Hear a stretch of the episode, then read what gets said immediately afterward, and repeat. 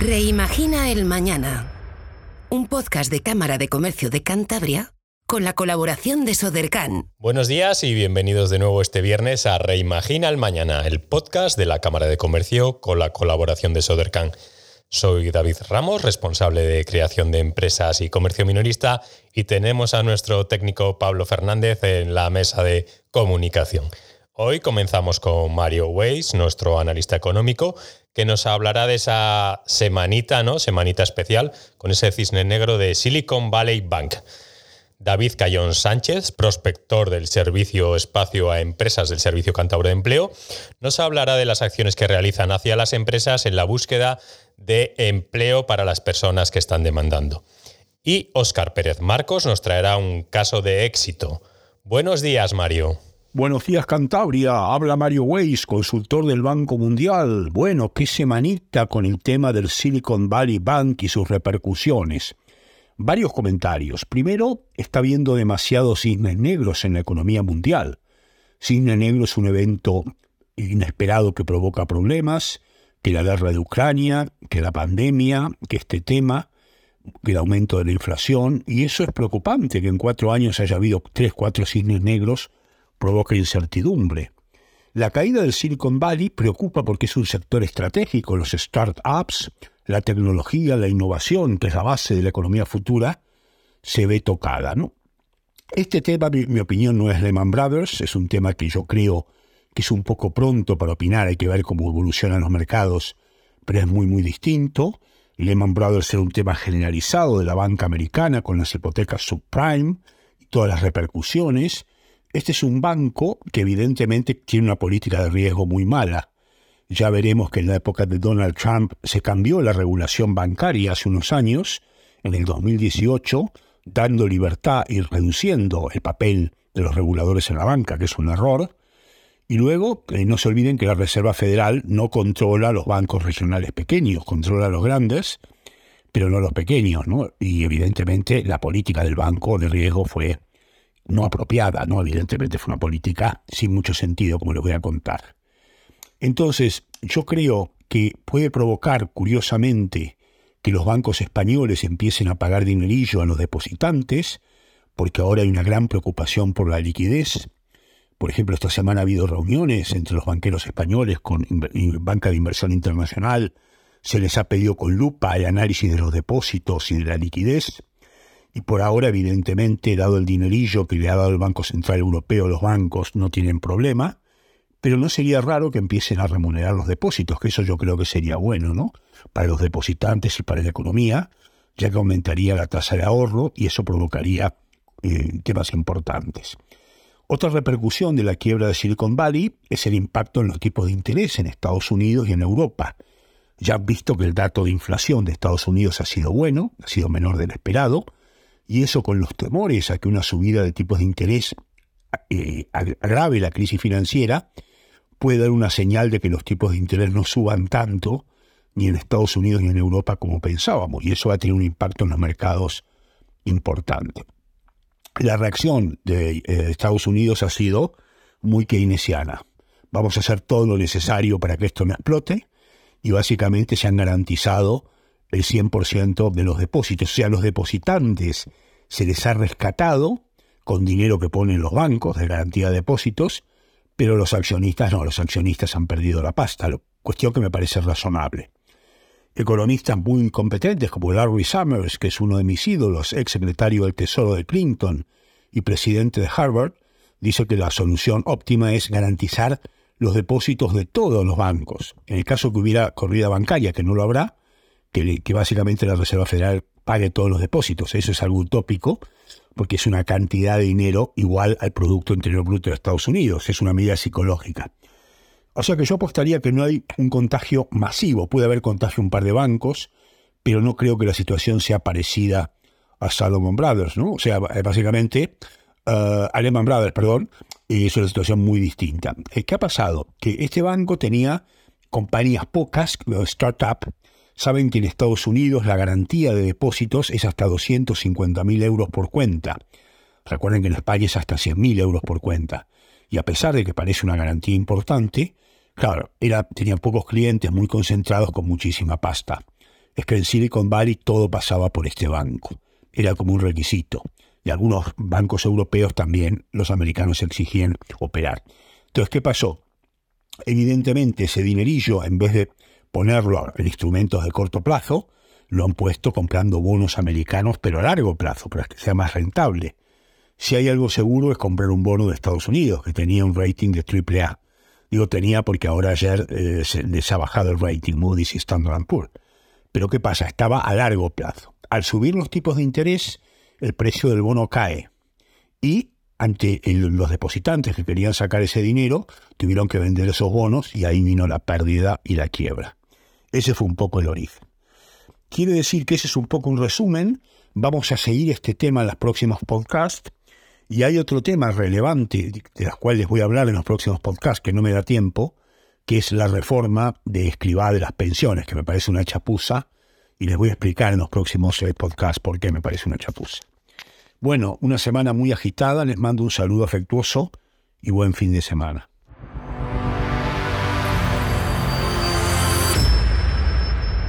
Y hoy en nuestra entrevista especial tenemos a David Cayón Sánchez. Buenos días, David. Buenos días. Prospector de empleo de Espacio Empresas, un servicio del Servicio Cántabro de Empleo de ENCAN que prestáis aquí en Cantabria, ¿verdad? Sí, así es. Nosotros somos 21 prospectores de empleo que estamos en Espacio Empresas, que es como un departamento del Servicio Cántabro de Empleo. Eh, y en, el Espacio Empresas lo que hacemos los prospectores es eh, eh, damos servicios a las empresas, los servicios que ellos puedan necesitar, especialmente a la hora de publicar ofertas de empleo y ayudarles con preselecciones o selecciones de trabajadores para sus ofertas. El foco normalmente cuando hablamos del Servicio Cántabro de Empleo empleo de Encano es la búsqueda poniendo el foco en el trabajador, no en la empresa. Esa es la gran diferencia, entiendo, que, que buscáis eh, demandas ¿no? por parte de las empresas y buscáis personas que cumplan el perfil. Eso es, eso es. El, en el servicio contable de empleo, eh, bueno, pues lógicamente tradicionalmente pues está muy enfocado a los demandantes de empleo y sus necesidades, a la formación, a la las prestaciones, pero el, servicio espacio empresas está más eh, eh, bueno, inclinado a, ayudar a las empresas a, la, búsqueda de trabajadores. ¿Os conocen las empresas? Es importante, ¿no? Tenemos 37.727 empresas, creo, ¿no? 28 más o menos aproximadamente. Os conocen las empresas porque muchas veces las, pues, lo que pasa habitualmente, ¿no? Las personas vamos a las oficinas de empleo, demandamos empleo y si entra una oferta de empleo, pues bueno, hacen una selección, lo envían a la empresa y la empresa selecciona. Sí, nosotros eh, en el programa en el que estamos trabajando desde hace unos tres años, eh, bueno, mm, decimos que es nuestra piedra de toque las visitas a las empresas. Nosotros cogemos el coche, vamos a visitarlas, las conocemos a través de que han puesto recientemente una oferta de empleo. ¿Nos abren la puerta? Y nos abren la puerta, sí si nos abren la puerta. A veces tienen mucho que hacer y a veces les garantizamos de que les podemos visitar solo 20 minutos, conocer la empresa brevemente, que nos pongan cara y eh, a partir de ahí establecemos una relación bueno, más personal con ellos y pueden contar con nosotros.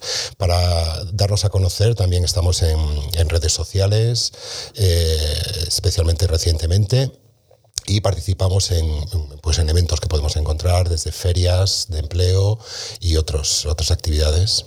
Hoy en este podcast lo que intentamos es divulgar ¿no? y que las empresas nos conozcan. ¿Con cuántas empresas habéis trabajado aproximadamente en 2019?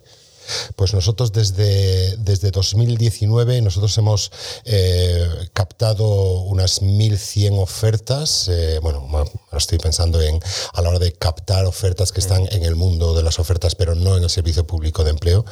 Eh, hemos visitado, bueno, algo más de 700 empresas y hemos establecido en contacto, al menos visitado o quizá un contacto telefónico con, con 1.100, 1.100 empresas en este, en este periodo y les hemos gestionado pues miles de ofertas. ¿Qué hacéis? ¿Cuál es ese trayecto ¿no? con la empresa desde que te reúnes hasta que encontramos la persona que cumple ese perfil? Pues nosotros visitamos la empresa, eh, nos cuentan sus necesidades, qué tipo de perfiles necesitan eh, y, bueno, pues eh, les ayudamos a encontrarlas, les animamos a que pongan una oferta de empleo en el servicio público, que es mm, que muchísima gente visita, aunque la verdad es que nuestro, uno de nuestros retos es conseguir que gran parte de las ofertas de empleo que hay en el mundo sea del boca a boca, sea en sitios privados, eh, vayan también a los servicios públicos. Y bueno, eso que me preguntas por el proceso, pues después de conocerles, les, eh, nos ponen una oferta de empleo, pues buscamos determinado profesional, determinado trabajador y eh, lo publicamos en Emplea Cantabria, que es el tablón de anuncios de las ofertas de empleo. Y si lo consideran una ayuda para ellos, les ayudamos con esta selección. ¿Entrevistáis a las personas entonces? Sí, recibimos los currículums en, en, la, en, Emplea Cantabria, es decir, que no van directamente a la empresa, sino a nosotros. Eh, cribamos a través de una criba curricular, los leemos, seleccionamos y entrevistamos, al menos telefónicamente, incluso eh, hacemos eh, entrevistas eh, personales y después les damos una selección, pues para que ellos, en última instancia, la empresa sea quien escoja el trabajador. Claro. ¿Realizáis algún tipo de formación o eso ya queda en manos del Servicio Cantador de Empleo en función de las necesidades de la empresa? Sí, la, formación está en el Servicio Cántabro de Empleo. El Servicio Cántabro de Empleo tiene formación para el empleo, eh, para los demandantes, eh, para las personas que están en el paro, y, pero no, no, nosotros no damos una, formación. Nosotros lo que sí hacemos es ayudarles, aparte de esto que hemos hablado de las empresas, les ayudamos en, otros aspectos que, puedan necesitar. Por ejemplo, en necesidades formativas. En las entrevistas, cuando les conocemos, decimos, oye, ¿qué necesitáis? ¿Necesitáis, eh, yo qué sé, una una formación de riesgos laborales, una formación específica de la maquinaria. Eh, recogemos esa información, no es que la hagamos, pero la hacemos llegar al, al Servicio Cántabro de Empleo pues para, para que se conozcan las necesidades formativas de las empresas en Cantabria. En el momento que vivimos, que hay desempleo, siempre hay desempleo, ¿no? Pero ahora, bueno, ha caído un poquito, pero hay desempleo. Eh, ¿Se cubren todas las ofertas? ¿Tenemos personas en Cantabria que puedan cubrir todas esas ofertas, esa demanda de las empresas o no es posible? No, no, no, no. Nosotros uno de los, de los aspectos que hacemos de, de forma interna eh, para nuestras estadísticas es eh, eh, esto de la, de la, casación, es decir, no se cubren las ofertas que hay, hay, hay, ofertas pues que no, que no se cubren, a lo mejor los, los empresarios no les interesa lo que se le ha suministrado o no hay, no hay personas con determinadas formaciones y bueno, si bien existe una amplia eh, oferta formativa en, los, eh, eh, las formaciones profesionales, universitarias, pero sí que en efecto hay, hay ofertas que no se cubren. Donde cojeamos un poquito más, ¿no?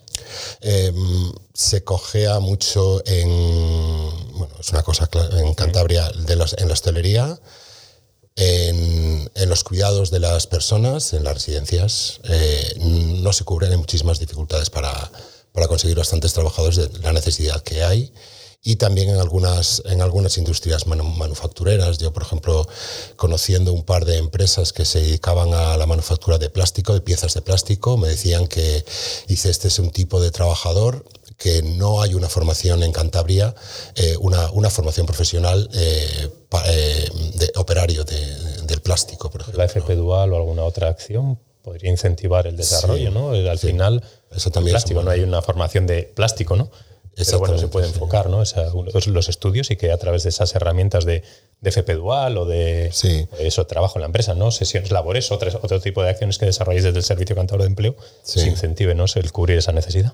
Sí, hay otros, hay otros programas que nosotros, eh, bueno, que las oficinas de empleo promueven.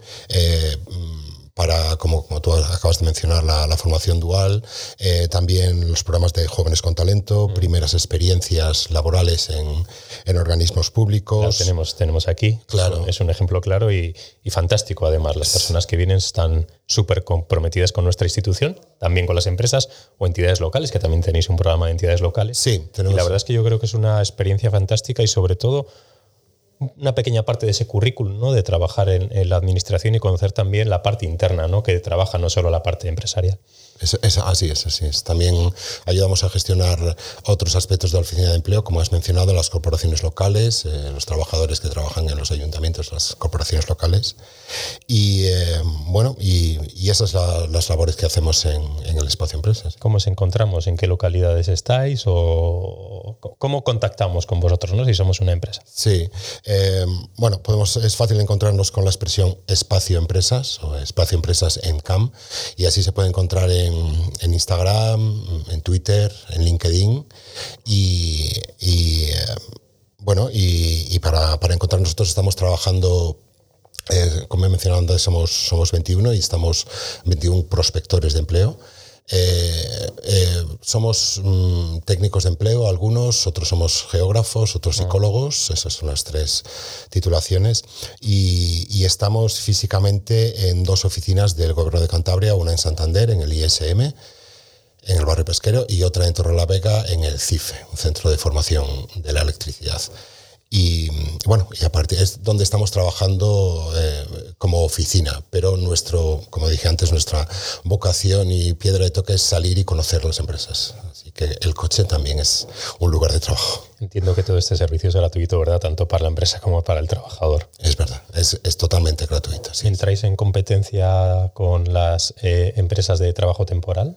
Sí, directamente. sí, yo diría que. Pero bueno, eh, cuando yo cuando visito las empresas y intento que se muestren francos y que digan las cosas como son, las empresas tienen que hacer lo mejor por sus propios intereses y cuentan con nuestros servicios, que algunos los acaban de conocer eh, cuentan con sus bolsas de trabajadores, cuentan con empresas de, trabajo temporal, con, empresas de recursos humanos que le encuentran perfiles eh, también. Pues por supuesto, todos son posibilidades y todos tienen que utilizarlas. Como trabajador, como desempleado, también conectaré a través de Emplea Cantabria, me inscribo en una bolsa de empleo o tiráis de la bolsa de empleo de ENCAN, de las personas inscritas como demandantes de empleo.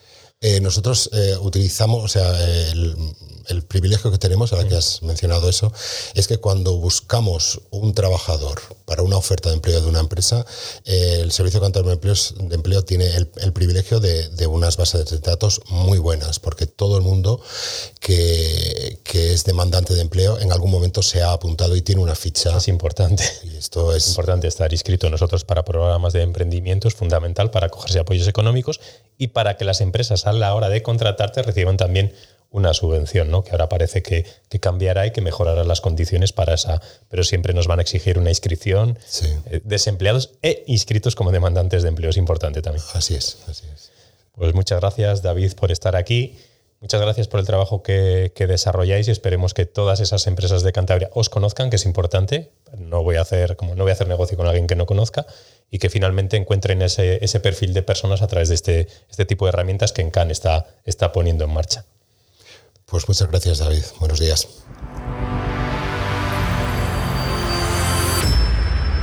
Y ahora vamos con Óscar Pérez Marcos, con ese caso de éxito, un ejemplo para todos. Buenos días, Óscar. ¿Qué tal, David? Esta semana quería aprovechar para compartir un caso de éxito de empresa social. Se trata de Light Humanity, eh, una empresa fundada por Eugenio García Calderón, que ya es un referente en el ecosistema de impacto en, España y bueno, que ha sido ahora mismo incluso entrevistado por Open Mind de BBVA como testimonio ¿no? de, liderazgo consciente. Eh, esta organización lo que ha creado es una comunidad de emprendedores de energía solar para combatir la pobreza energética y básicamente estos emprendimientos locales los ayudan con un programa de incubación y financiamiento para que ellos a su vez puedan distribuir, instalar y financiar los sistemas solares eh, bueno, para llegar a millones de personas. Ya tienen eh, activos más de 13 proyectos financiados y bueno, han logrado llevar el acceso a más de 30.000 personas. Eh, concretamente a nivel local en España hay un caso de éxito en la Cañada Real que está ya en, plena, eh, en plena instalación y que sigue ampliándose. ¿no? Y mm, también quería destacar uno de sus, eh, de sus verticales y es una nueva plataforma de, préstamos colectivos para el acceso a energía solar que se llama Solar Crowd donde bueno, pues, permite que cientos de financiadores puedan facilitar el acceso a, a, este, digamos, a luz a, financiar proyectos de energía solar en todo el planeta. ¿no? ¿Y cómo funciona Solar Crowd? Bueno, pues Solar Crowd funciona eh, de manera que puedes hacer microdonaciones o, o préstamos muy pequeños. Eh, yo creería que desde los 20 o 50 euros ya, ya podías eh, participar. Y lo que sucede es que en un periodo estimado, por ejemplo, del proyecto de luz de la Guajira, en, en ese caso fueron cinco años, eh, te devuelven el, importe aportado eh, con una rentabilidad eh, del 4%, en este caso anual. En este caso, pues se prestaron 18.000 euros para financiar durante cinco años el coste de 225 sistemas de energía solar que generaron un impacto de 1.200 personas que podían acceder a la electricidad y a estos prestamistas pues se les devolvió el capital inicial más esa rentabilidad del 4% anual. ¿no? Eh, bueno, puede variar un poco la rentabilidad y el plazo en función del proyecto y de la necesidad, pero esta es la, magia un poco y el potencial de, de la inversión colectiva. ¿Qué riesgos tiene la actividad que desarrolla? Bueno, pues para mitigar los riesgos, Solar Cloud lo que hace es un análisis intensivo, ¿no? de, exhaustivo de, los riesgos eh, para garantizar la seguridad de los, del capital de los inversores ¿no? Eh, antes de, publicar cualquier oportunidad de, inversión. Y luego, por otra parte, lo que hacen es a las personas que, que solicitan ese, ese, préstamo, les eh, piden que tengan o que hagan un depósito de un mínimo del 5% en forma de aval y SolarCloud cuenta también con su propia reserva de garantía, lo cual permite garantizar otro 5% de los posibles impagos de, los préstamos. Eh, con estas dos eh, variables, ¿no? sobre todo esa evaluación de proyecto, esa metodología propia, pues consiguen mitigar eh, la mayor parte de los riesgos. Así que nada, todos invitados a, echar un vistazo a Light Humanity y especialmente a su proyecto Solar Crowd y a convertiros en microinversores de, de, energía solar. Un abrazo, feliz semana. Muchas gracias, Oscar, por ese caso de éxito y muchas gracias a todos los que nos escucháis los viernes. Gracias a Sodercan, quien lo hace posible. Hoy hemos tenido a Mario Waits, analista económico, que nos habla de ese cisne negro que, que ha llegado, Silicon Valley Bank. David Cayón Sánchez, prospector del Servicio Cantabro de Empleo de Espacio Empresas, una iniciativa fantástica para que las empresas encuentren empleados y los desempleados encuentren empleo y hemos tenido ese caso de éxito que nos ha traído Óscar Pérez Marcos. Os proponemos una nueva iniciativa. Si alguna empresa, institución o persona quiere estar en este podcast semanal contando su historia o su aventura o su experiencia, nos puede escribir a podcast.camaracantabria.com. Muchas gracias por escucharnos y hasta la semana que viene. Reimagina el mañana. Un podcast de Cámara de Comercio de Cantabria con la colaboración de Sodercan